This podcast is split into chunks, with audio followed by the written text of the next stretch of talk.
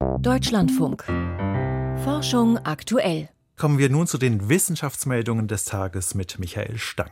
Ein Team der Medizintechnikfirma Neuralink hat erstmals einen Gehirnchip bei einem Menschen implantiert. Der Patient erhole sich nach dem Eingriff am Sonntag gut, teilte Firmenchef Elon Musk gestern auf seiner Online-Plattform X mit.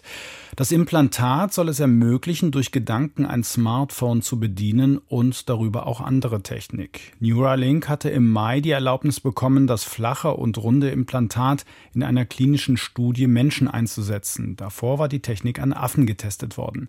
Das Implantat hat 1024 Elektroden, die ein Roboter mit Hilfe einer extrem extrem feine Nadel mit dem Gehirn verbindet.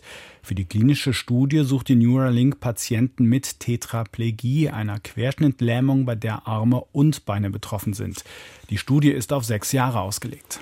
Hunde bringen Kinder auf Trab denn sie sind körperlich aktiver als Kinder ohne ein solches Haustier. Das zeigt eine Langzeitstudie eines Teams der University of Western Australia.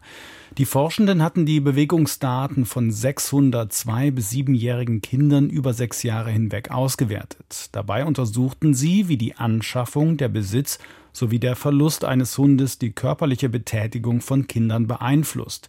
Mädchen und Jungen, die durchgängig einen Hund besaßen, waren häufiger körperlich aktiv als Gleichaltrige ohne Hund.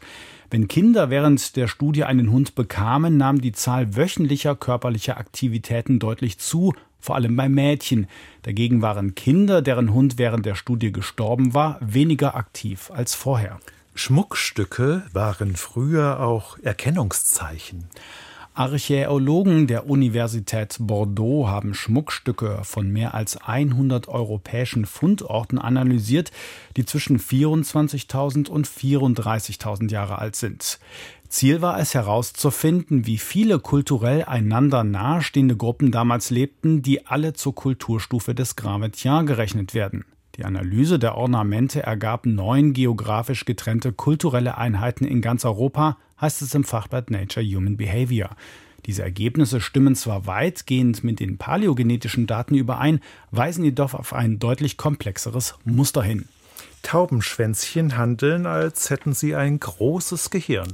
Denn ähnlich wie Menschen beim Greifen nach Gegenständen nutzen die Falter ihren Sehsinn, um ihren langen Rüssel auf der Suche nach Nektar exakt in der Blüte zu platzieren. Das macht die Insekten, die wie Kolibris in der Luft stehen können, zu einem Modellorganismus für die Erforschung der visuellen Steuerung von Gliedmaßen, schreibt ein Team der Universität Konstanz im Fachblatt PNAS. Bei der Studie untersuchten die Forschenden, welche Sinnesinformationen die Schmetterlinge für die Steuerung des Rüssels verwenden. Demnach nutzen sie durchgängig ihren Sehsinn, um die Bewegung des Rüssels auf dem Weg zum Nektar zu kontrollieren und gegebenenfalls zu korrigieren. Der europäische Hitzerekord vom Sommer 2021 ist nun offiziell. Die Weltwetterorganisation WMO hat den europäischen Hitzerekord von 48,8 Grad Celsius am 11. August 2021 in Syrakus auf Sizilien bestätigt. Dies sei die höchste je registrierte Temperatur auf dem europäischen Kontinent, teilte die UN-Behörde heute in Genf mit. Vielen Dank, Michael Stang.